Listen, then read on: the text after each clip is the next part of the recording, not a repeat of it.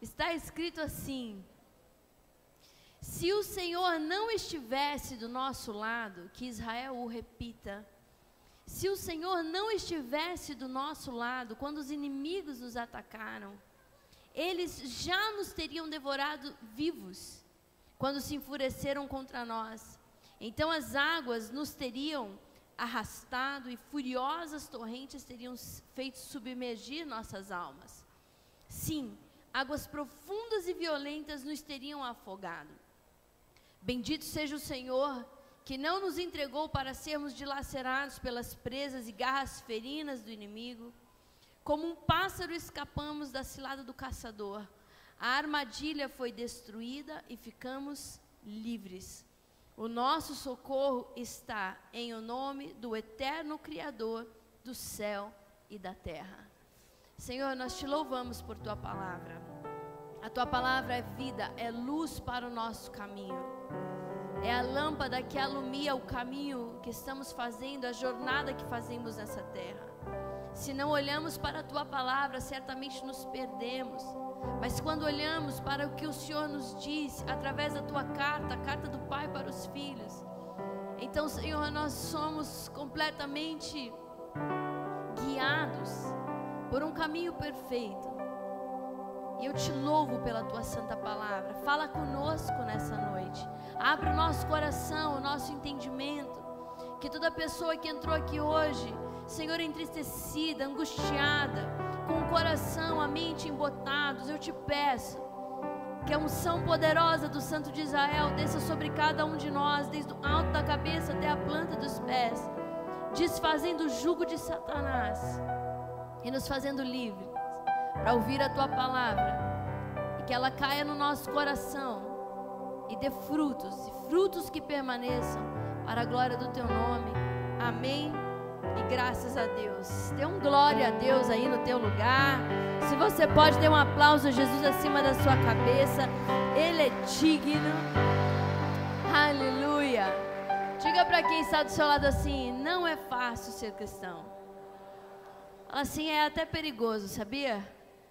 É, pode falar, é até perigoso. Aí você pode sentar no seu lugar. Todo o trabalho bem feito e feito com fidelidade é difícil. Se você vai fazer, eu li uma vez, se você quer algo feito da maneira mais fácil, mais rápida, chame uma pessoa preguiçosa, né?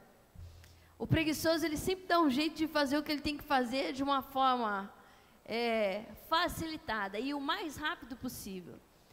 Mas quando você decide fazer algo bem feito, quando você decide ser fiel ao que você crê, então é óbvio que se estabelece um nível de dificuldade no teu caminho. Não tem como. Por isso que é difícil ser cristão. Nesse mundo onde quase tudo que você fala e pensa precisa ser explicado, precisa ser pesado, tudo hoje, tudo hoje precisa ser analisado. Você falou algo, tem bilhões de opiniões no mesmo instante. Sim ou não? As pessoas o tempo inteiro questionando a tudo, questionando as verdades que são absolutas, inexoráveis. A palavra de Deus é uma verdade que ela é inexorável, ela é absoluta. Mas por onde você vai e qualquer botão que você aperta, você encontra alguém, algo, pesando tudo, questionando tudo. O nosso coração ele, ele fica angustiado, é óbvio. Nesse texto aqui do Salmo 124, você pode ficar com a tua Bíblia aberta, ele é tão pequenininho. Você percebe já de cara que esse aqui é um cântico de subida, é um salmo de subida, um salmo de peregrinação, feito durante o, o povo declamava esses salmos durante o tempo do exílio. E ele é dito como um salmo de Davi por causa da maneira que ele, que ele foi composta. Não se tem certeza, mas é um salmo de subida. É um salmo de discipulado. O povo, quando foi levado do Egito para a Babilônia, eles passaram 70 anos. A gente não faz ideia do que é isso. Imagina você ser tirado do Brasil e ser levado para, vamos ver, um país, sei lá, que tem uma língua Alemanha, Hã? Coreia do Norte. Imagina, você ser levado para um lugar que você não entende uma palavra do que estão dizendo, que você nunca comeu aquele tempero, aquela comida, você está num ambiente completamente é, rude, diferente, e, e você sai da condição de dono, de senhor, de alguém que estava gozando de uma vida de liberdade para ser um cativo dentro de uma terra que você não sabe nada daquilo.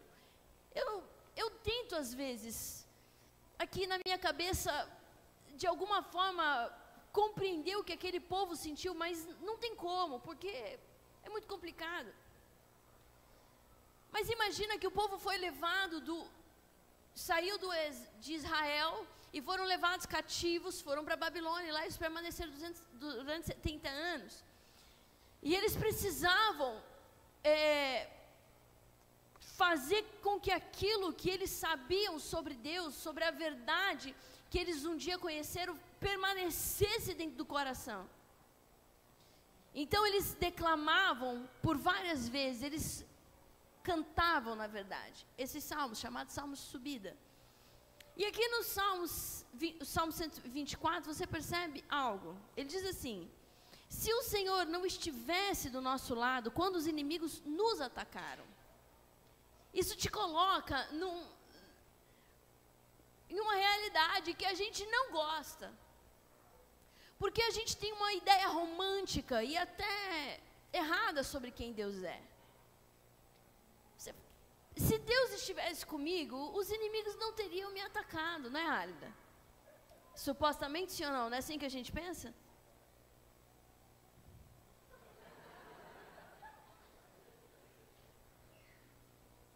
Ainda está passando uma luta, mas ela vai ser curada, completamente curada. Aqui está escrito: se o Senhor não estivesse do nosso lado, a gente teria morrido. Quando os inimigos nos atacaram, quer dizer que os inimigos, eles chegaram. Se concretizou aquilo que era temido. Se o Senhor não estivesse do nosso lado, essas águas teriam nos afogado. Quer dizer que esse povo, que a água chegou onde eles estavam. Eles não morreram afogados. E aí ele vai seguindo, dizendo todas essas coisas. Já teríamos sido devorados vivos se o Senhor não estivesse conosco.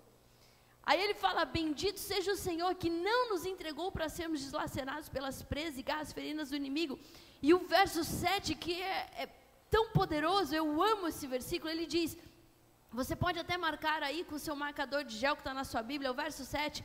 Como um pássaro, escapamos da cilada do caçador. A armadilha foi destruída e ficamos livres. Havia uma armadilha, havia um caçador. Eles estiveram dentro dessa armadilha por um tempo. Mas a armadilha foi destruída e eles escaparam livres. Servir a Deus não é fácil. Viver essa jornada do Evangelho não é fácil. Porque ir para o céu é uma subida. Sim ou não? Nós estamos indo para baixo ou para cima? Nós estamos indo para cima. O empuxo então é para onde? É para baixo. Se você está tentando subir, tem uma força invisível que te tenta colocar na oposição, na, no lugar oposto, para baixo. Então, quer dizer que demanda esforço, meu esforço. É óbvio que o poder é todo de Deus e é Ele que abre os caminhos, é Ele que estabelece tudo, mas Deus Ele não nos trata como alguns pais tratam os seus filhos pequenininhos. Por exemplo, esses dias eu disse assim para o Zion, né? Eu falei, vai tomar banho, escolhe a sua roupa se seca, põe sua roupa, escova o seu dente, põe sua meia e põe o seu sapato. Ele virou para mim e falou assim: Meu Deus, como você está grossa comigo hoje? Eu falei: Não estou grossa, Zion. Eu estou só te falando que você tem cinco anos e está na hora. Ele falou: Não, mas eu. E tudo isso, você quer que eu faça isso tudo hoje? Eu falei: Não sei, se você quiser ficar pelado, tomar um banho, não colocar roupa, eu não vou colocar. E ele fica assim, ele acha um absurdo eu fazer isso, sabe? Mandar ele tomar banho sozinho. Ele fica lá, ele fala assim, ele entra no banho, ele fala assim, eu posso rechalar enquanto você não vem? Rechalar é relaxar na água quente. Eu posso rechalar enquanto você não vem? E ele fica rechalando lá, tipo, ixi, até. E aí a gente está nesse, nesse, nesse tempo agora, né? De deixar ele mais independente. Porque, como um bom melancólico que ele é, se tiver alguém para fazer para ele, ele, ele prefere, né? Crianças coléricas são mais independentes. Elas, elas, é aquela criancinha que fala para você assim: não, eu como sozinha. E não, me dá que eu faço. Ela quer fazer. Ela até te enche a paciência porque você não quer que ela faça, ela quer fazer. O outro é o contrário. Deus não é um pai que trata o filho dessa forma. Não, não, eu te dou o banho. Quantos anos o gurizinho tem? Ah, tem 17, mas a gente ainda está ajudando ele. Sim ou não? Você não conhece? Eu conheço muitas pessoas assim. Eu conheço gente que, infelizmente, por causa do pai e da mãe, se tornaram seres humanos inúteis. Eles não têm utilidade na vida. Não serve. Se casar, não presta para ser marido. Não presta. É inútil. Ele é inútil emocionalmente, inútil. Não tem condições de, de, de fornecer nada emocionalmente para outra pessoa. Ele é inútil é, financeiramente. Ele é inútil espiritualmente. É inútil. Ele não consegue nem lidar com ele, muito menos com o outro. Mas é, aí a responsabilidade é de quem criou. Porque a gente precisa ensinar o filho a caminhar sozinho. A gente precisa ensinar os nossos filhos que a vida ela é cheia de frustrações, que a gente se ilude sim, que a gente se desilude sim, que a gente erra, que temos que ter humildade para pedir perdão, para voltar atrás, para nos arrependermos. E Deus ele não nos ele não nos tira dessas experiências. Ele não ele não pula etapas, ele não te protege dessa forma. Ele permitiu que o povo estivesse dentro de uma armadilha. Ele permitiu que o povo visualizasse aquela, aquela água, aquela inundação vindo sobre eles. Ele permitiu que o coração deles se angustiasse sobremaneira. Ele permitiu. Mas o povo disse: Mas a armadilha foi destruída, e como pássaro nós escapamos livres, porque em Ti nós encontramos refúgio e salvação. Às vezes nós vivemos no mundo muito desinformados, muito infantilizados, vivemos um evangelho barato, frágil, porque a gente espera que Deus haja de uma certa forma e não sabemos nada a respeito de Deus. No Salmo 51, a Bíblia diz assim: Se tu exaltado, Senhor. Se tu exaltado. Diga comigo assim: Se tu exaltado, Senhor. Você consegue falar isso com alegria no teu coração ou te dá um medo de dizer isso? Porque se você compreende o peso dessa frase, você pensa, se tu exaltado, Senhor, se tu exaltado, se tu exaltado, Senhor, acima de todas as coisas. A gente adora dizendo isso. Mas você está preparado, de fato, para viver isso? Porque se eu digo, se tu exaltado, Senhor, quer dizer neste momento que eu abro mão do que eu sou, da minha própria, do meu direito de me fazer feliz, do meu direito de agir como eu bem entendo. E acima de qualquer circunstância, não reagir por aquilo que eu sou, sinto e acho que mereço, mas compreendendo que o Senhor é exaltado sobre todas as coisas e não que ele precise da minha exaltação para ser exaltado. Ele é exaltado mas Ele espera receber de nós essa adoração. A grande infelicidade da vida do homem está no fato de não conseguir compreender quem Deus é, de brigar com Deus o tempo inteiro, de não compreender, não aceitar como Deus desenvolve a nossa vida, como crianças. Não crianças normais, mas crianças mal educadas, mimadas além da conta, que se zangam, que se assustam facilmente.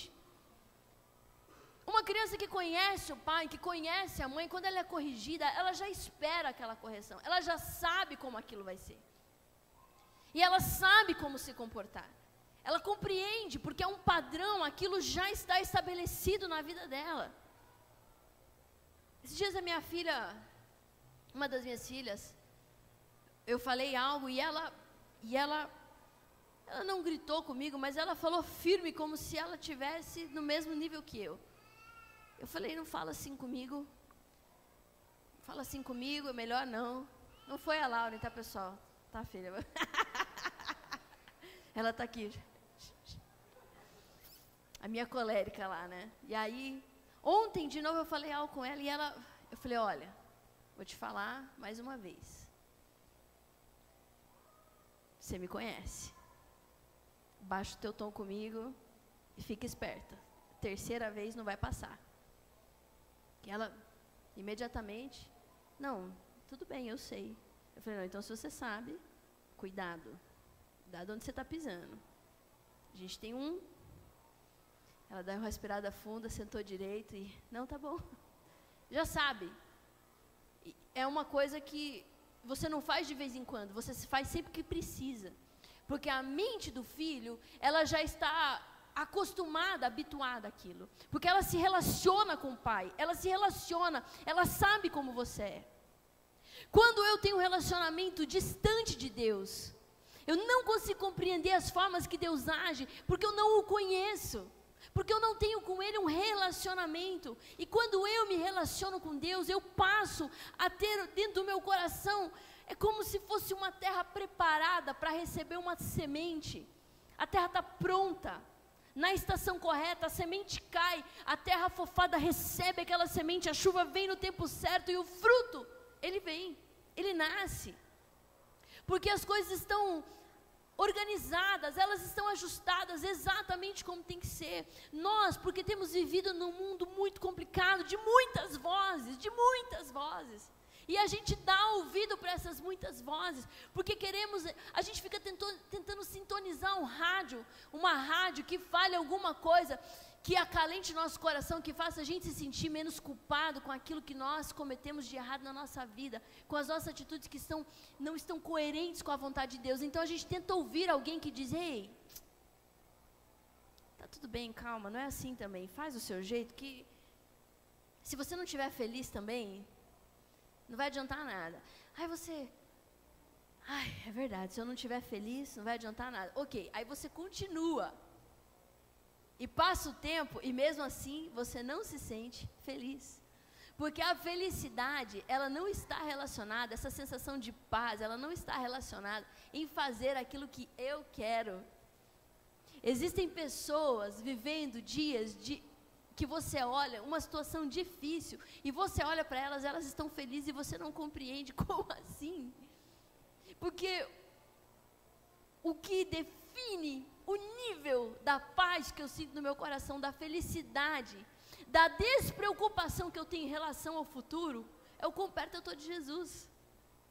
Você entende o que eu estou falando ou não? Sim ou não? Você está tão quietinho hoje? Fala para quem está ao teu lado, você entende ou não entende? Apesar de ser, de vivermos num mundo onde essa multidão de vozes está o tempo inteiro dizendo. Não, como eu vi esses dias alguém dizendo assim na internet, se o, o pastor dizia, você precisa se arrepender dos seus pecados. A pessoa falava assim, mas se eu me arrepender, eu vou ser feliz? E aí ele dizia, não, arrependimento não é garantia de felicidade, a vida é dura. E ela falava assim, para que então que eu vou me arrepender, gastar meu tempo? não é uma compra de felicidade. Obedecer a Deus não é um, um, um passe para a felicidade. Não quer dizer que a vida ela vai ser perfeita. Não, não, não, nada a ver. Pode ser que em alguns momentos da nossa vida nós fiquemos dentro de uma gaiola. Pode ser que em alguns momentos da nossa vida a gente veja uma, um aguaceiro gigante se levantar para o nosso lado. Pode ser. Mas não é isso que me faz duvidar, não é isso que me faz retroceder daquilo que eu já decidi crer, daquilo que eu sou, daquilo que o Espírito Santo já colocou dentro de mim. E é aí que eu te digo, um cara muito especial chamado John Bailey, ele fala assim que o grande o grande triunfo da vida de um crente é no momento da bifurcação. É quando você vive um evangelho romântico, em que você acha que você vai dizer assim: eu determino, eu declaro que Deus vai fazer tal e tal coisa. E Deus não faz. Aí a pessoa fica arrasada. É o momento da bifurcação, é o momento em que você sai de uma ideia infantilizado e romantizado de quem Deus é, para compreender de fato quem Ele é, e Ele é soberano. O sim vem da boca de Deus, o não vem da boca de Deus, o espera vem da boca de Deus, e tudo o que Deus diz é útil para mim, é cura para mim. A espera também me faz crescer, e a minha fé só cresce e só é aperfeiçoada exatamente nos maus momentos. Os bons momentos, eles trazem poucas, bem pequenas transformações no coração de uma pessoa. E a gente despreza pra caramba a dor. A gente despreza pra caramba a solidão. A gente despreza, assim, com muita força, qualquer tipo de coisa que é aparente, de situação que tem uma aparência de preocupação, de dor, de angústia. Não, não quero. Não deveríamos. A dor nos enobrece. Davi foi formado na solidão. Precisamos ser confrontados, nenhum confronto é agradável. E nesse momento de, de, de, bifurcação da vida de uma pessoa, quando você percebe que Deus para na tua frente e diz para você assim: agora não.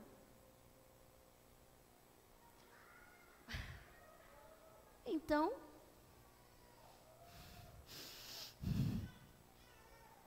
tudo de mal.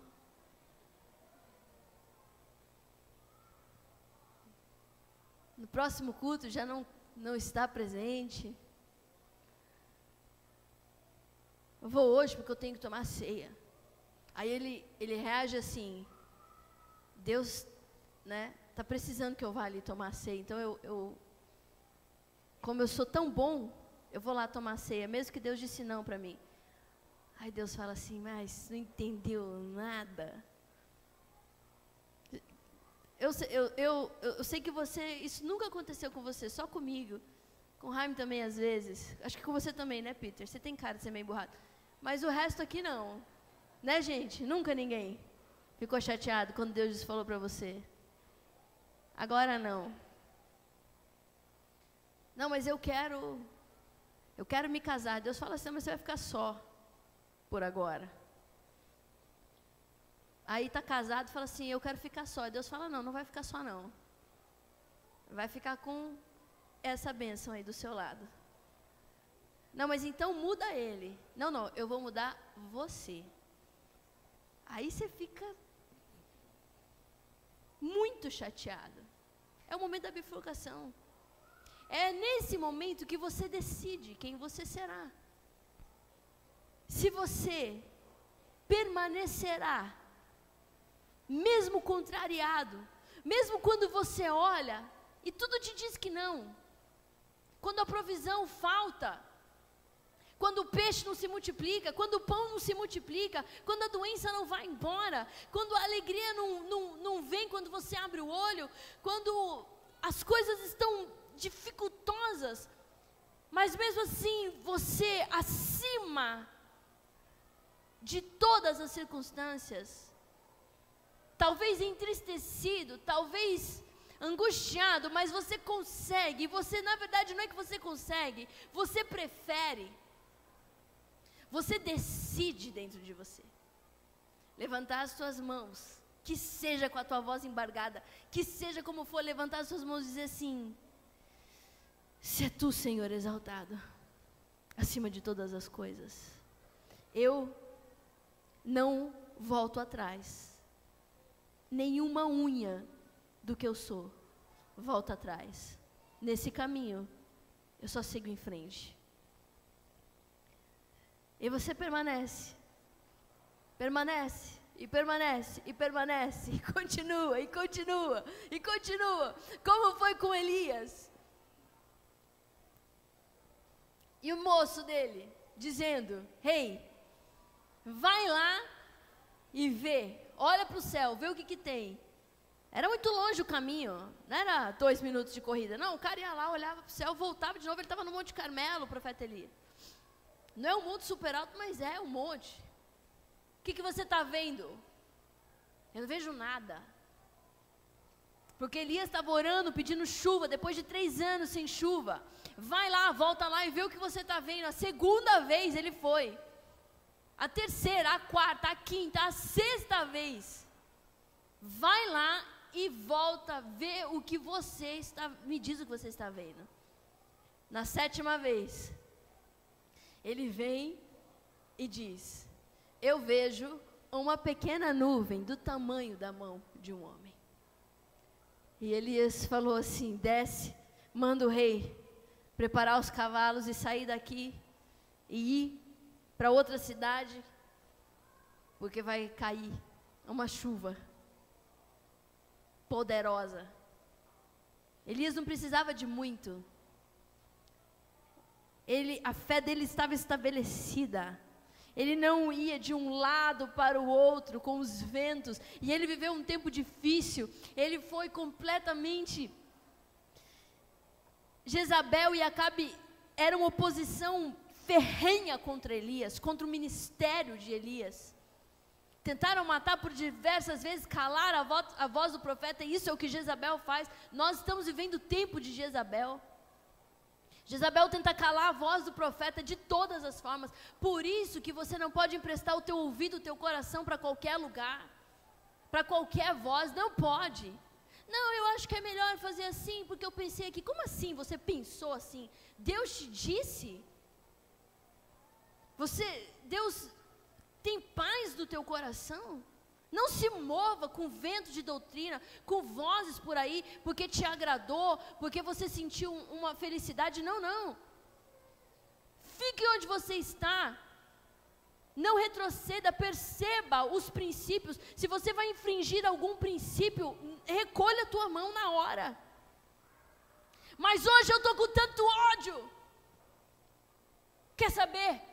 Ninguém é perfeito. E você percebe uma oportunidade de fazer algo para saciar a tua alma, não sai daí, sai daí. Não quebra os princípios. Pelas vozes, pelo que você tem visto. Porque Deus não é como a gente. Nada nesse mundo o assusta. A Bíblia fala que ele está poderoso, assentado em seu trono e ele governa toda a terra todas as coisas, não tem nada. Ele sabe, olha para quem está do seu lado e diga sim para essa pessoa, faz uma cara de alívio e diz: Deus sabe quantos fios de cabelo tem na tua cabeça agora. Você sabia? Às vezes a gente acha, não, Deus está cuidando das, da fome lá na África. Deus, não, não, não.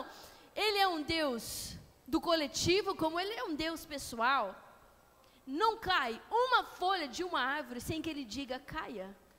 Eu fico pensando, como que ele faz isso? Às vezes eu olho, eu ando assim, eu falo, gente, tem tanta folha no chão. Como que funciona isso? Que o pardal não fica sem casa, não fica sem comida. Um Deus que é poderosíssimo acima do que podemos entender. Os tempos da nossa vida não estão relacionados com quem Deus é. As dificuldades, os momentos que estamos vivendo, não é porque Deus muda. Ele permanece o mesmo para sempre. Somos nós que precisamos ser transformados. Então ele vai movendo os tempos. Ele vai, sabe, ele vai transformando a gente conforme a gente vai vivendo cada experiência na nossa vida, elas são necessárias. E feliz, bem-aventurado aquele que consegue compreender o que Deus está fazendo, que aceita no coração e não importa o que ele esteja sentindo, ele levanta as mãos e diz: Se tu, Senhor, exaltado. Me sinto tão só nessa noite, me sinto tão triste nesses dias, tenho sentido tanto medo. Parece que as águas vão me afogar. Parece que eu serei submergido. Parece que eu estou aqui dentro de uma armadilha. Mas, Senhor, se tu exaltado sobre todas as coisas na minha vida. E é esse um momento da história da vida de um homem e de uma mulher que tudo muda que você define de fato quem você é. O momento que Deus olha, o diabo olha, sabe que não há, não tem como que uma escolha foi tomada, uma decisão foi tomada, e você sabe que o Deus poderosíssimo que não negou nem a vida do seu próprio filho, o que é que ele nos negaria? Então nisso você repousa a tua alma e permanece fiel, independente das circunstâncias. Nós não sabemos nada sobre o futuro. Nada, absolutamente nada. Mas não importa. Pode vir, vem, vem Serginho aqui me ajudar. Jesus falou assim para os discípulos. Eles estavam preocupados, angustiados com algumas coisas, com necessidade financeira, na verdade. E Jesus falou assim para eles: É, uma pergunta. Porventura lhes faltou alguma coisa? E eles disseram: Nada. Nada nos faltou. Tem uma música sobre isso. Eu cantava com meu pai. É, ele é assim, ó. Porventura lhes faltou alguma coisa? Nada disseram eles, nada disseram eles. Olha para quem está do seu lado e fala assim: porventura faltou alguma coisa para você até aqui? Você foi desamparado? Sim ou não? Foi? Diga assim: não, nunca. Nada faltou. Então fique em pé. Então fique em pé, permaneça firme. Firme os teus pés na rocha que é Jesus. Não resbale os teus pés. E tem dias que você acorda mesmo preocupado, angustiado, entristecido, tudo bem, não tem problema. Mas é diferente entristecer-se de quebrar princípios.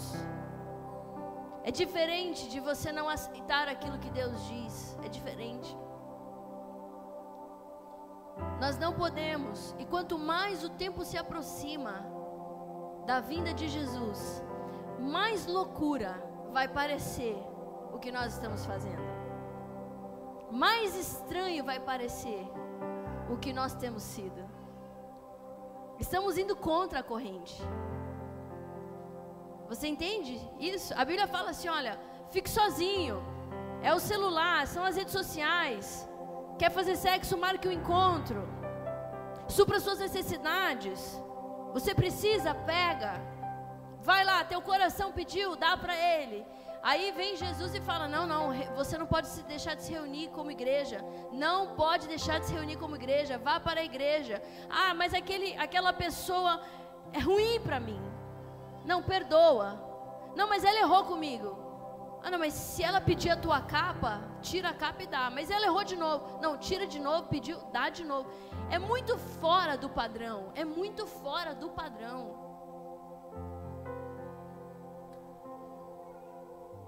Mas é o que ele nos deixou ordenado. Ele também nos disse que nós deveríamos ser generosos em todo o tempo da nossa vida. Que a Bíblia diz assim, um texto poderosíssimo que eu amo. A Bíblia diz assim: que todo aquele que ajuda o desvalido no dia da angústia dele, o Senhor não entregará a sanha dos seus inimigos. Como eu amo essa palavra. Pergunta para quem está do seu lado assim: você costuma ajudar quem não tem nada para te dar de volta? Sim ou não? Quando alguém bate a campainha na tua casa pedindo comida, pedindo alguma coisa, você atende ou não? Você diz que não tem, manda embora, pronto, acabou. Hã? Aquela pessoa que repetidamente te pede algo, cansa você? Você ajuda sempre que ela aparece no teu caminho ou não? Como você lida com quem não te dá nada em troca? A Bíblia fala que quem ajuda o desvalido, no dia da angústia, desvalida quem não tem valor. É eu te dar alguma coisa, fazer algo por você, e você é uma coisa assim que, pelo contrário, até me prejudica. Não me dá nada. A Bíblia fala assim, Marcial, que o Senhor não me entregará a sanha dos meus inimigos. O Senhor não nos entregará a sanha dos nossos inimigos não nos entregará. O diabo é vencido. Deus vai fazer algo poderoso na nação brasileira porque é uma promessa de muito tempo atrás. Essa palavra se cumprirá. Cuidado com o que você diz. Cuidado com as palavras que saem da tua boca. Cuidado para aquilo que você fala não está contrário com o que Deus está fazendo. Porque Deus não se move com coisas que são naturais, com aquilo que a gente vê. Deus é sobrenatural, Ele não precisa provar nada para ninguém. A Bíblia diz da história de um general que duvidou do profeta. Israel estava vivendo um tempo de fome, de muita dificuldade. E o profeta disse: amanhã, lá por essas horas, era mais ou menos meio-dia, lá por essas horas, haverá uma abundância incontável de comida, de provisão e de riqueza para Israel. E o general riu. Ele riu. tipo, como quem duvida. E o profeta também, pouco misericordioso, disse: Você vai ver, mas você não vai comer. E dito e feito, dito e feito,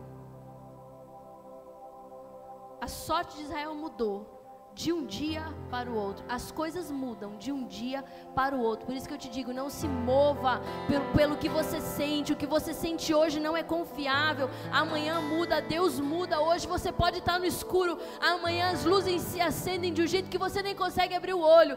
Deus não precisa provar nada para ninguém. Ele se manifesta, Zé, de uma forma sobrenatural. O que Deus espera de mim é sinceridade. Deus não espera a perfeição de ninguém. Mas Ele espera de mim sinceridade, uma postura correta. Se você já sabe de algo, se você conheceu a verdade, então cumpra ela.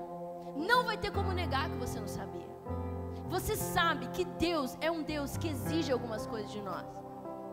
Não exige no sentido de eu vou acabar com você se você não fizer. Não, Ele espera que eu obedeça. E Deus diz várias coisas sobre a questão financeira. Várias coisas.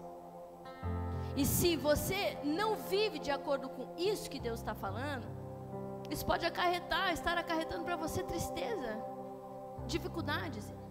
Querido, aprende isso e vive dessa forma. Seja uma pessoa generosa. Deus abençoa o generoso. Não deixa ninguém do teu lado perecer. Não deixa. Não deixa. A pessoa está aqui do teu lado e ela tem necessidade de algo. Seja o que reparte, seja o que compartilha, seja uma pessoa que tem um olho aberto e que consegue perceber. Vou ter que dar um sapato novo para você. Eu achei que não ia estar, tá, e ó, me lasquei. Ou não, você é abençoado. O Marcel está com, tá, Marcel tá com o sapato bem surrado, Marcel. Ele é novo? É tipo velho novo? Quanto você calça? Aí, amor, vamos comprar um sapato Marcel. A gente precisa ser assim, ó. Você tá aqui. Aí você olha e você vê. Puxa, o sapato do Marcel tá furado, mas não tá. Marcel é um homem muito próspero. Mas eu vou te dar. Aí você vai lá e fala: Não, eu vou, eu vou fazer isso aqui. Ninguém precisa saber. Você vê uma criancinha que está no inverno, está todo mundo de casaco e você vê que a criança tem um casaquinho que é aqui, ó. Você sabe que tem algo errado. Então você não espera nada, você vai ali, na medida do que você pode, compra dois casaquinhos, lá no centro, que seja se você tem e traz, entrega, procura. Eu, eu não posso me tornar essa pessoa que o mundo quer que eu me torne. Isolado, eu, eu, porque a gente fica infeliz, porque eu não tenho marido, porque eu não tenho dinheiro, porque minha casa não consigo pintar essa parede, porque eu, eu, eu não comi picanha. A gente vai se enchendo de tristezas por coisas que não temos. E Deus fala assim: levanta teu rosto, olha para outras direções, eu vou te dar oportunidade de você se transformar em quem eu quero que você seja.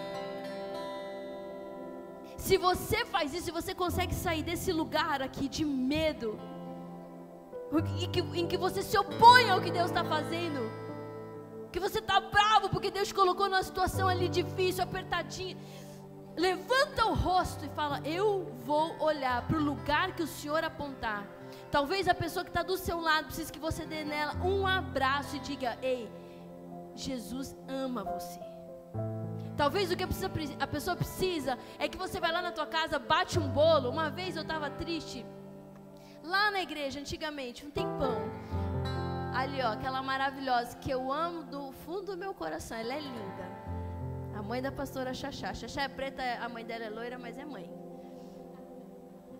Ela pegou e falou assim para mim. Eu falei, Deus, ela nem sabe disso. Eu falei, eu estava orando, eu falei, Deus, eu estou sentindo tanta tristeza no coração.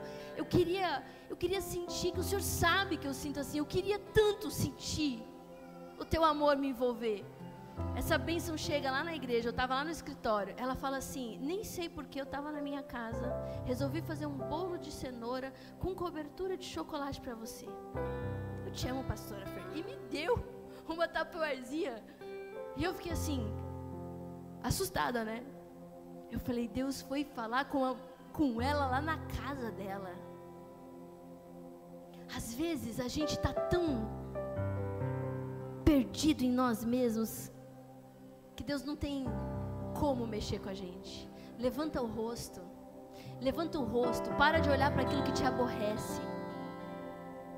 Para de achar que quem está do teu lado precisa ser transformado. Levanta o rosto e diz: Senhor, põe o meu rosto, os meus olhos, o meu coração na direção do que o Senhor quer fazer. Eu quero estar linkado contigo. Eu não quero estar linkado comigo. E Deus vai te mostrar uma criança triste, Deus vai te mostrar uma senhora que está sozinha, Deus vai falar para você, vai lá naquele pé lá que você tem de acerola na sua casa, cata aquela acerola e leva lá para aquela pessoa ali. Faz um sanduíche bem gostoso e leva ali naquela casa. Vai ali, compra um tênis para aquele, aquele menino. Pega, faz uma sacolinha de roupa de frio, dá para aquela mãe ali, ó. E Deus vai vai lá e liga. Eu fiz uma coisa esses dias que foi tão maravilhosa. O irmão do meu pai, parece muito com meu pai. Peguei umas fotos, ele me falou, quero uma foto dessa aí de vocês também. Revelei várias fotos, fui lá na casa dele. O Zion, quando vê ele, parece que o Zion vê meu pai. Lu, você tem que ver. Ele não se controla. Ele beija meu tio, abraça meu tio. E meu tio fica com ele feliz. A minha tia também é muito maravilhosa, irmã da Lucinha, cara dela. E aí, eu passei um tempo com eles. Lá, um, umas três, quatro horas. E aí o Zion falou assim: ai mãe, liga lá pro tio Faltemir. É Valdemir. Ele fala: Faltemir. Pergunta se eu posso ir de novo hoje. Eu falei, eu não vou falar, fala você que o tio Valtemir, Valtemir. Ele mandou um áudio. E meu tio falou assim, Zion de Deus, o cachorrinho hoje não conseguiu nem levantar, eu tô quebrado, vamos marcar para semana que vem. A gente precisa amar as pessoas. Nessa correria do tempo que a gente vive. É uma avó, é uma bisavó que você não vai lá. Mandou uma cestinha para alguém, faz um sacolão, leva, dá um abraço. Olha para a pessoa que está do seu lado. Você percebe essa pessoa do seu lado? Ou não? Será que você está triste demais? Será que você está muito chateado com aquilo que não aconteceu? Que você não consegue perceber o que Deus está fazendo? Deus, Ele é muito mais. O que Deus faz está muito mais relacionado com o que eu dou com o que eu faço, com o que vem de mim para o outro, do que com o que eu recebo. Deus é maravilhoso, Ele me deu um carro. É, é legal. Mas legal é quando você fala assim: Deus é maravilhoso, eu dei um carro hoje para alguém. Isso tem mais a ver com quem Deus é e com o que Ele quer fazer na nossa vida. É verdade. Mas a nossa cabeça não entende bem isso. Mas eu quero te, eu quero te desafiar nesses dias. É um filho, é uma criança que está desassistida em casa. Você não percebe que o teu filho está depressivo, está triste. Você não vê. Porque você está chateado que o casamento está ruim. Porque você está chateado porque você não foi curado da sua doença. Eu admiro minha discípula, tem que honrar ela. Ela tá, tem um problema sério de saúde. E eu fico esperando para ver ela chorar. Mas ela não chora. Ela no hospital passando mal, passando mal. Mandando foto, áudio, rindo. Vou comer uma banana agora. Eu falei, gente,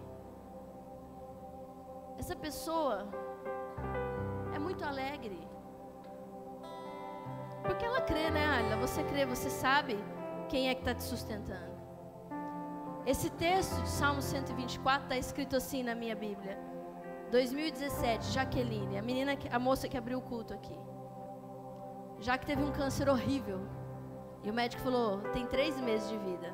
Ela me ligou nesse dia. Eu falei: Deus, não estou preparado para enterrar a Jaqueline.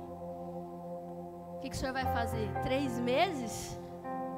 E Deus me deu esse salmo. Se não for o Senhor que estivesse do nosso lado, certamente já teríamos sido consumidos. Eu entendi então. Faz quantos anos, Jaque? Seis anos. Está vivinha, vai continuar, não vai morrer. Não tem câncer, não tem nenhum câncer, nada de câncer. Está viva.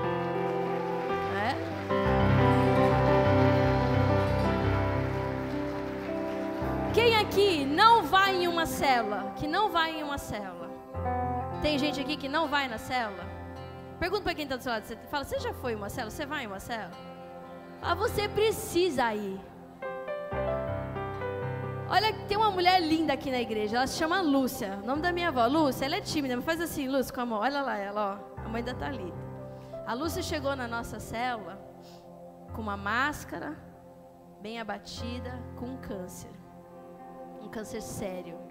Era no intestino. E o que, que se pode fazer diante disso? Nada, só orar. E nós começamos a orar por ela na célula, declarar toda a célula. Não tem câncer, não tem câncer, não tem câncer, não tem câncer. Ela foi curada. Passou um tempo, apareceu outro tumor no fígado. E tipo assim, é câncer, de novo. Ela, ela foi na célula esse dia abatida com o discurso do médico. Falei, vai ser como nós cremos, vamos colocar diante do Senhor Deus Todo-Poderoso. Começamos a orar lá na cela. Quem tem pedido de oração, a Lúcia? Levantava a mão. Quem tem pedido de oração? Refez todos os exames. Não tem câncer no corpo, não tem nada. E essa semana passada, retrasada, ela tirou o, catéter que ela tinha para tomar quimioterapia. Eu disse para ela: Você nunca mais vai colocar esse catéter. Não tem mais câncer. Mas a gente precisa estar junto. Não se isola, não se isola. Tem gente que vive emburrado, isolado em casa, das pessoas entristecido. Levanta o teu rosto e entende que Deus age como Ele quer, e é, somos nós que devemos estar aqui, olha diante dele, porque ele que é soberano e eu que sou essa criatura miserável, a única relação concebível entre nós dois é uma em que ele é Senhor absoluto e eu me rendo completamente. Tem outra coisa para fazer? Está emburrado? Fala para quem está do seu lado. Por que você está emburrado? Por que você está triste? Não vai adiantar, não vai adiantar, não vai resolver. Mas você pode escolher um outro caminho e dizer: Ok, Senhor, o que é que o Senhor quer que eu faça? Para quem que eu devo olhar? Onde que o Senhor quer que eu vá? Guia os meus pés, usa as minhas pernas, usa as minhas mãos. Eu estou meio cansado, eu estou meio aflito, mas eu sei que o teu poder em mim me aperfeiçoa na minha fraqueza, como a Bíblia diz, igreja. O poder de Deus se aperfeiçoa. Você sabe ou não sabe disso? O poder de Deus não se aperfeiçoa em alguém que está muito forte, que está nos holofotes, reinando soberano sobre tudo. Não, a Bíblia diz exatamente o oposto. O poder de Deus se aperfeiçoa na minha fraqueza no que eu não sei, no que eu não vejo, no meu medo, naquilo que eu ainda não alcancei ser. Aí o Senhor vem e diz: exatamente nesse momento que em você eu me torno o que eu quero ser. Senhor, poderoso, sou eu que te levanto, sou eu que te ensino, sou eu que te guio pelo caminho. É de mim que você depende. Sozinho você não pode mesmo, porque você é miserável, mas eu te amo, te escolhi, eu vou te usar. Então levanta, fica em pé, porque eu vou te sustentar. Então, querido, Saia do teu esconderijo, saia das tuas cavernas, saia desse lugar onde você vive lá emburrado, trancado e decida fazer algo por alguém. Decida ser igreja, decida cuidar de uma criança, decida ser parte do corpo, decida fazer alguma coisa. E quando os ventos soprarem, não importa, firma as tuas pernas na rocha que é Jesus e diga: Em ti, Senhor, eu me refugio, tu és o meu amparo, eu estou seguro em ti, se tu exaltado. Consequentemente, a palavra que eu preparei é semelhante bastante semelhante à palavra que a pastora Fer já nos ministrou. Mas eu quero ler um texto com vocês rapidamente no livro de Filipenses, capítulo 4. Põe para mim, por favor, Jeff, para eu poder usar esse monitor que eu instalei aqui, que deu bastante trabalho. Sabe quando era para ser fácil e depois ficou bem complicado? Tem que puxar o cabo de rede, de lá, por cima, por trás e saí aqui num buraco, onde já tinha um buraco aqui. Aí eu fui inventar de aumentar o buraco. Falei, não, deixa eu aumentar porque está muito apertado aqui. Aí eu comecei a quebrar, tinha um furadeira. Eu fui quebrando assim, furei os fios aqui do som. Falei, puxa vida, hein? Aí eu quebrei por lá, tive que rasgar a parede, quebrei tudo, depois o nosso técnico de som, Willy, teve que refazer toda a fiação por causa desse erro. E aí o que era para ser uma hora de serviço foi dois dias de serviço. Amém? Glória a Deus por isso. Já aconteceu com vocês? Não. Era para ser fácil, mas parece que não deu certo. Glória a Deus por isso. Mas deu tudo certo, conseguimos aqui. Eu quero ler com vocês, por favor, capítulo 4, versículo 4, por favor. Alegrai-vos sempre no Senhor. E novamente vos afirmo: alegrai-vos. Eu vou ler essa aqui, tá? Seja a amabilidade de vocês conhecida por todos. Perto está o Senhor. Não andem ansiosos por coisa alguma, mas em tudo, pela oração e súplicas, e com ação de graças, apresentam seus pedidos a Deus. E a paz de Deus, que excede todo o entendimento, guardará os seus corações e as suas mentes em Cristo Jesus. Finalmente, irmãos, tudo que for verdadeiro, tudo que for nobre, tudo que for correto, tudo que for puro, tudo que for amável, tudo que for de boa fama, se houver algo de excelente ou digno de louvor, pensam nessas coisas. Amém. Só até ali, queridos. Nos primeiros versículos, eu quero, eu quero voltar aqui no versículo Versículo 6. Não andem ansiosos por coisa alguma, mas em tudo pela oração e súplicas, e com ação de graças apresentam seus pedidos a Deus. Eu quero falar bem rapidamente algo extremamente importante. O que faz a gente ser mais do que vencedor em Cristo Jesus, o que faz com que nós alcançamos tudo aquilo que o nosso coração deseja e tudo aquilo que Deus tem para nós, é nada mais, nada menos do nosso relacionamento com Deus.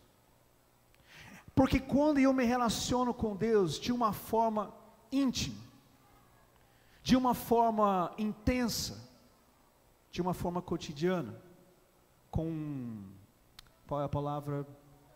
Constância, obrigado, com constância eu vou me aproximando de Deus. E Deus é a fonte de todas as coisas.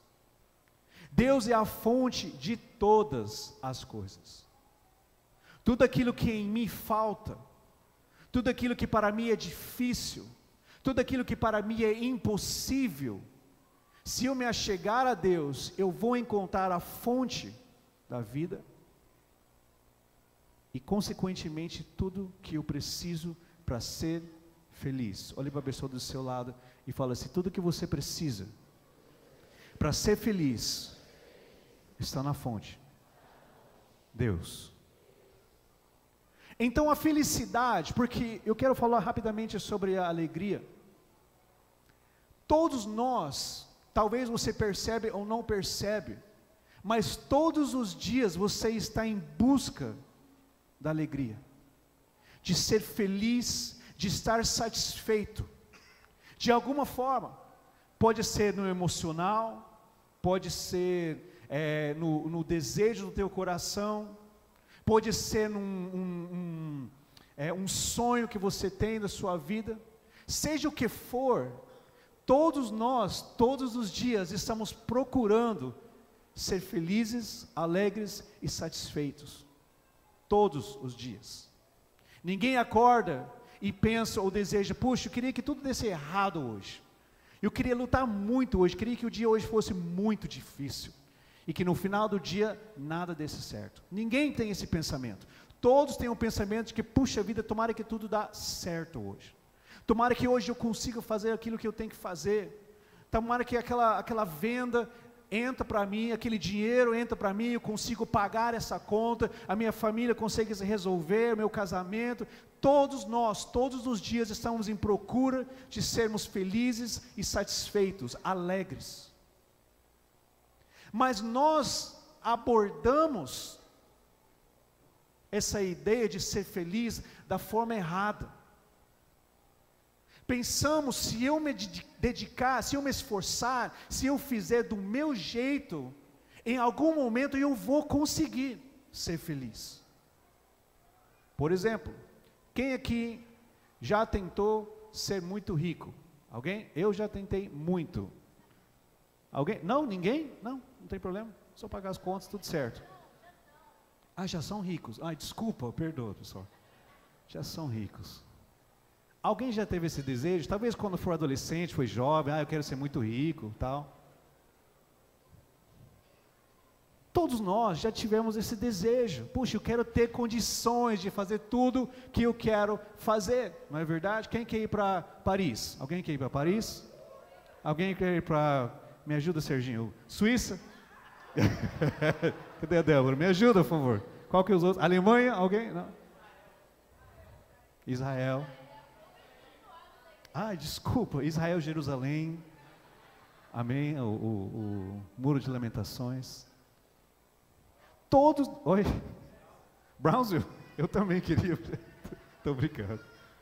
Queridos, todos nós temos esse desejo todos os dias. E a gente se esforça tanto para conseguir fazer e alcançar aquilo que a gente quer, mas estamos fazendo da forma errada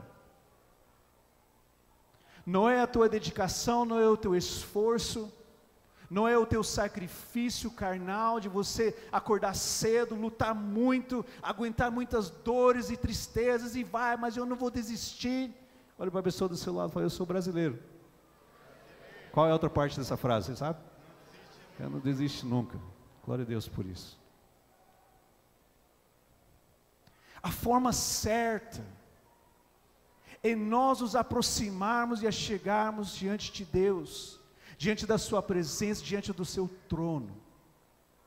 E a maioria das vezes nós não alcançamos, na verdade, todas as vezes não alcançamos o que desejamos, por falta de entendimento, de que acima de todas as coisas é o meu relacionamento com Deus. O teu relacionamento com Deus não é uma coisa religiosa. Nós não estamos falando hoje isso para você, para te tornar mais religioso, não. E, na verdade, isso é a sequência certa da vida. Desde o início, quando Adão e Eva foram criados, Deus era soberano sobre suas vidas. Eles não tinham uma outra vida de pecado, eles não tinham outro desejo ou interesse de correr atrás e fazer as coisas, eles queriam somente ouvir a voz de Deus, e Deus conduzia todas as coisas. Essa era a sequência certa no início. Mas o pecado entrou e acabou com isso. E o homem começou a se virar para fazer as suas coisas, para encontrar uma felicidade e alegria.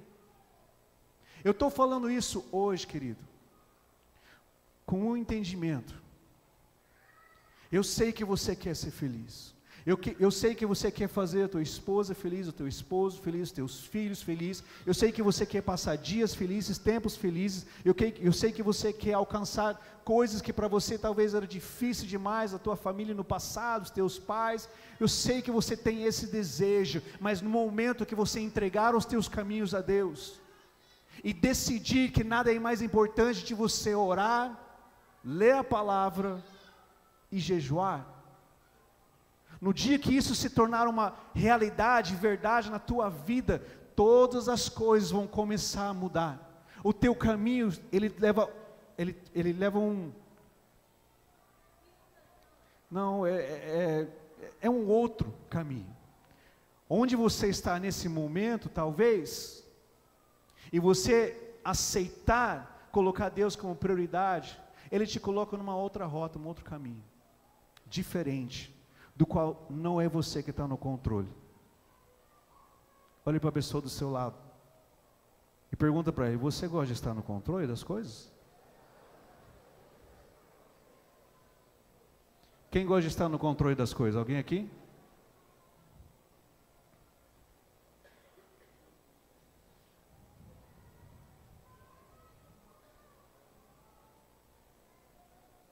É fácil estar no controle? Difícil. Parece que ninguém me ajuda. É difícil estar no controle. E dali que vem a nossa frustração, a nossa tristeza, chateação. O fato de que a gente não controla o mundo. E o tanto que a gente se esforça e as coisas não são exatamente como pensamos que ia ser. E ficamos mal. Eu queria que esse relacionamento desse certo, esse namoro. Eu queria que esse emprego desse, desse certo. Eu queria que aquele dinheiro saísse para mim. Eu queria, queria, queria tantas coisas. Eu queria que todos os meus funcionários chegassem no horário e todos fizeram o seu trabalho e eu ganhasse muito dinheiro. Queria muito. E a falta de controle muitas vezes nos perturba e nos deixa mal.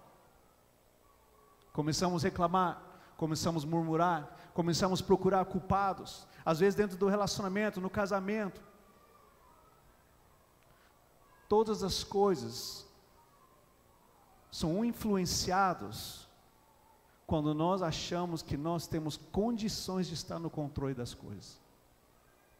Mas no momento que eu tenho o desejo de entregar todas as coisas, a minha vida nas mãos de Deus e permitir que Ele esteja no controle, as coisas começam a andar no caminho certo.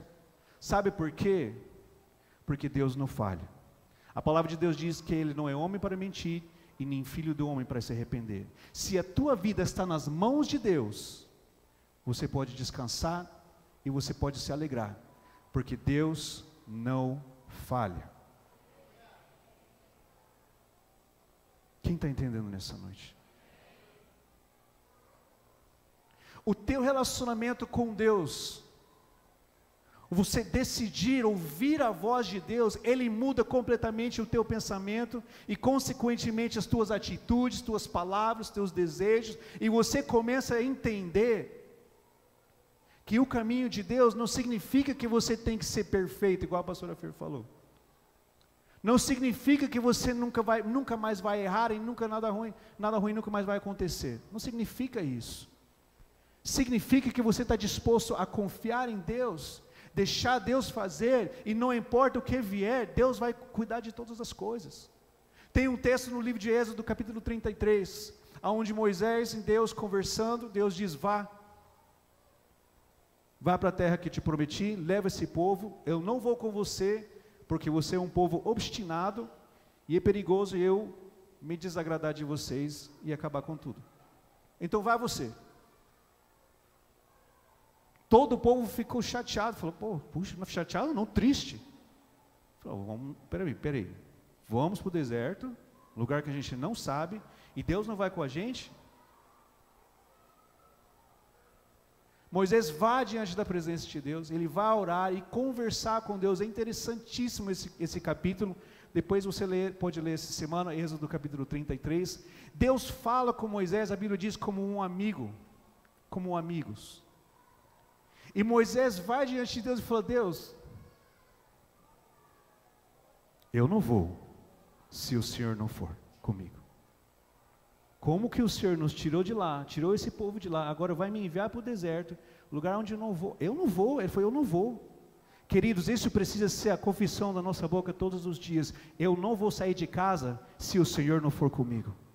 Eu não vou fazer as coisas que eu tenho que fazer, e eu não vou enfrentar as lutas, as dores, as preocupações, as dificuldades, se o Senhor não for comigo.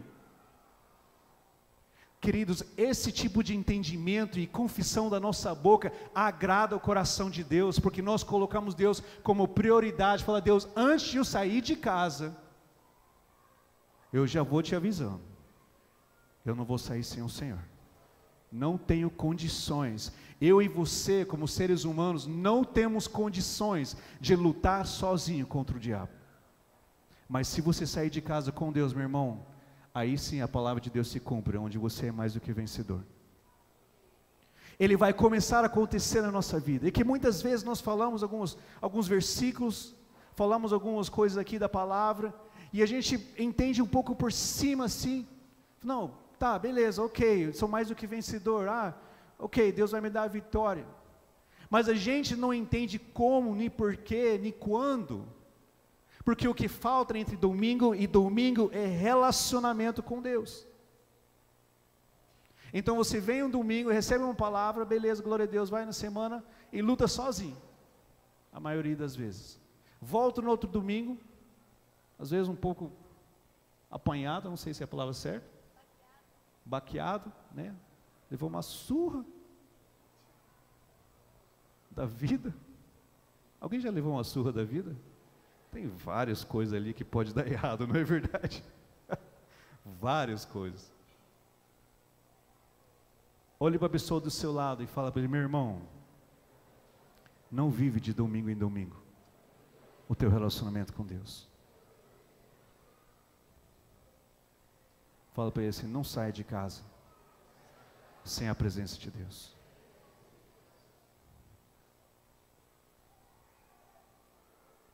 Eu quero profetizar sobre a tua vida nessa noite, para nós encerrarmos. A tua caminhada com Cristo, com Deus, cada vez mais ficará mais intenso e mais íntimo. E você conhecerá a alegria do Senhor na tua vida, em todas as áreas. E essa alegria do Senhor vai resplandecer, resplandecer, desculpa, no seu rosto todos saibam, todos vão saber que você é cheio de Deus e que quem está no controle da sua vida é Deus. E que mesmo que você não sabe, mesmo que você não entende, você confia que tudo vai dar certo. E assim como a palavra diz, todas as coisas cooperam para o bem daqueles que amam a Deus.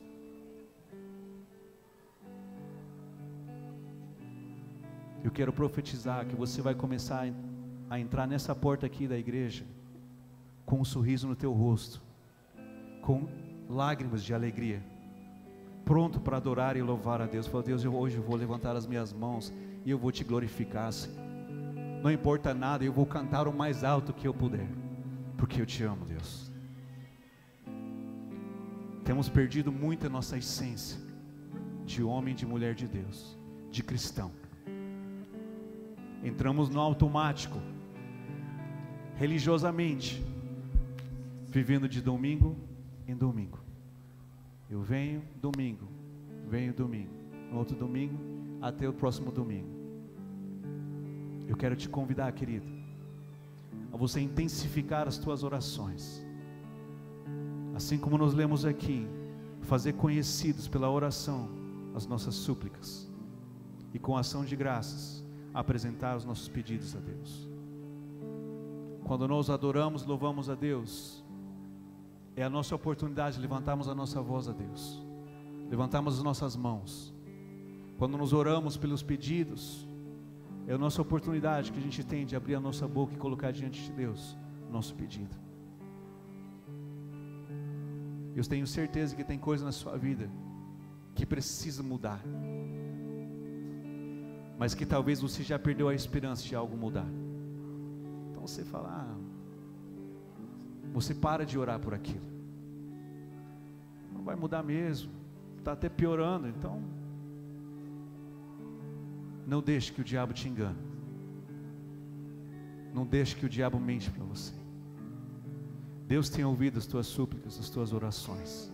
São como sementes que são plantadas. E a Bíblia diz: no tempo certo você terá a sua colheita, se nós não desistirmos.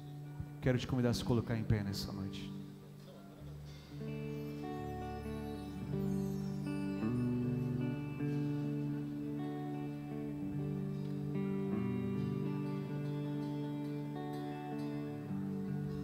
Eu quero te convidar nesse momento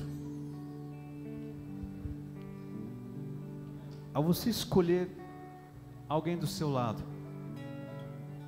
para você orar hoje. Escolhe alguém, abra, já pega no braço dele e fala, ah, vou, vou orar por você, viu? E você pode pensar assim, mas quem sou eu? Eu não tenho nada para oferecer. Talvez você tenha passado os dias mais difíceis da sua vida. Talvez você tenha passado dias de tão desesperados e sem esperança. E você pensa: o que, que eu posso oferecer para essa pessoa? O que, que eu vou orar para Deus abençoar ele? Eu quero te convidar a você orar por ele como se você estivesse orando por você mesmo. Mas eu quero que você ore em voz alta. Não fique em silêncio. Ora, crê, declara, profetiza. Mas não fica de boca fechada. É a tua chance de você mostrar para Deus e dizer: Deus, nada mais importa. Eu vou abrir meu coração, minha boca. Eu vou liberar aquilo que está dentro do meu coração hoje. E o Senhor vai receber nas tuas mãos como sementes. E no tempo certo, o Senhor vai me abençoar o Senhor vai fazer algo na minha vida. Fecha os teus olhos. Eu quero te convidar a começar a orar por essa pessoa. Um ora primeiro, depois o outro ora, por favor. Um primeiro, depois o outro ora. Mas ora, ora com fé, ora com ânimo, com alegria. Libera a bênção de Deus sobre a vida dessa pessoa. Se há alguma necessidade na tua vida, declara hoje, Deus, eu preciso de paz no meu coração, Senhor. Estou desesperado, eu não consigo dormir, eu não consigo focar, concentrar, eu não sei mais o que fazer, mas hoje, Senhor, eu clamo a Ti por ajuda. Eu clamo a Ti, Senhor, socorre, meu Pai. Senhor Jesus, nessa noite, Pai, eu quero apresentar cada oração que está sendo liberada nessa noite, Pai, como sementes nas Tuas mãos, ó oh Pai. Eu quero pedir, Espírito Santo, faça a tua vontade sobre nós, oh Pai. Libera a tua bênção, Senhor. Libera a tua proteção, todo livramento, Senhor. Toda cura, Pai, em nome de Jesus Cristo, Senhor. Nós repreendemos todo desânimo, toda tristeza, toda frustração em nome de Jesus Cristo, Senhor. Nós não aceitamos as mentiras do inferno, Senhor. Nós não aceitamos o roubo do inferno, Pai. Nós declaramos, Senhor, que o Senhor vai receber hoje o pedido do nosso coração. E assim como tua palavra diz, que Jesus vai interceder por nós, oh Pai. Intercede nessa noite por nós, Jesus. Em nome de Jesus Cristo, Pai. Nós cremos, Senhor, que essas orações, oh Pai, irão trazer fruto nas nossas vidas, Senhor essas orações, Senhor, sendo apresentadas como súplicas diante de Ti, Senhor. No tempo certo nós teremos a nossa colheita, Pai. Em nome de Jesus Cristo, eu quero abençoar, oh, Pai. Cada família aqui representada, Senhor. Eu quero pedir a tua bênção e a tua proteção sobre cada casa, cada lar, cada casamento, Senhor. Cada relacionamento entre o pai e filho, Senhor. Em nome de Jesus Cristo, seja guardado pelo sangue do Cordeiro, Senhor livra, Senhor, das mentiras do inferno, Senhor. Não permite que a mentira do diabo venha e entre dentro das famílias, oh Pai. Dentro do coração, Senhor, do casal, Senhor. Em nome de Jesus Cristo, Pai. E oro, Senhor, também, Senhor, pela nossa saúde, Pai. Toda enfermidade, todo espírito de enfermidade caia por terra, Senhor. Bate em retirada e que venha uma unção de cura sobre as nossas vidas, ó Pai. Sobre a tua igreja, Senhor. Toda enfermidade, seja menor, seja pequeno, seja grande, impossível. Hoje nós declaramos, declaramos a cura completa pelo sangue do Cordeiro. Em nome de Jesus Cristo, Pai. Todo aquele que precisa de livramento, de libertação, eu declaro, Pai, o poder do teu sangue, Jesus, que foi derramado na cruz, para trazer toda a libertação do passado, dos vícios, Pai, daquilo que ficou para trás, em nome de Jesus Cristo. Seja quebrado toda corrente, Senhor, seja quebrado todo brilhão, Pai, em nome de Jesus Cristo, Senhor, e sejamos libertos, ó Pai. Tua palavra diz, Senhor, que se Jesus nos libertou, verdadeiramente somos livres. Assim eu declaro e profetizo sobre a tua igreja, Senhor. Livres e libertos pelo sangue do Cordeiro, em nome de Jesus Cristo, Senhor. Eu quero pedir, Espírito Santo, nessa noite, pela nossa vida financeira, Senhor. Todo aquele necessitado, Senhor. Todo aquele preocupado, Senhor. Todo aquele que tem desistido sem esperança, pois tem chegado ao fundo, Senhor. Eu quero pedir, Espírito Santo, devolve a esperança no coração do teu servo, Pai. Que ele possa enxergar que o Senhor supre todas as nossas necessidades, ó Pai. Que o Senhor é uma fonte inesgotável, Senhor. Se nós chegarmos a Ti, ó Pai o Senhor irá se aproximar de nós, Senhor, e suprir as nossas necessidades como um fonte inesgotável, Pai. Em nome de Jesus Cristo, Senhor. Todo espírito de pobreza, de miséria, em nome de Jesus, seja quebrado sobre a tua vida, sobre o teu trabalho, sobre os teus projetos e sonhos. Que você prospere em tudo o que você faz. Que a bênção de Deus esteja sobre as tuas mãos e o teu trabalho seja abençoado. Em nome de Jesus Cristo, Senhor. Quero te convidar a levantar as tuas mãos o mais alto nessa noite. E feche os teus olhos.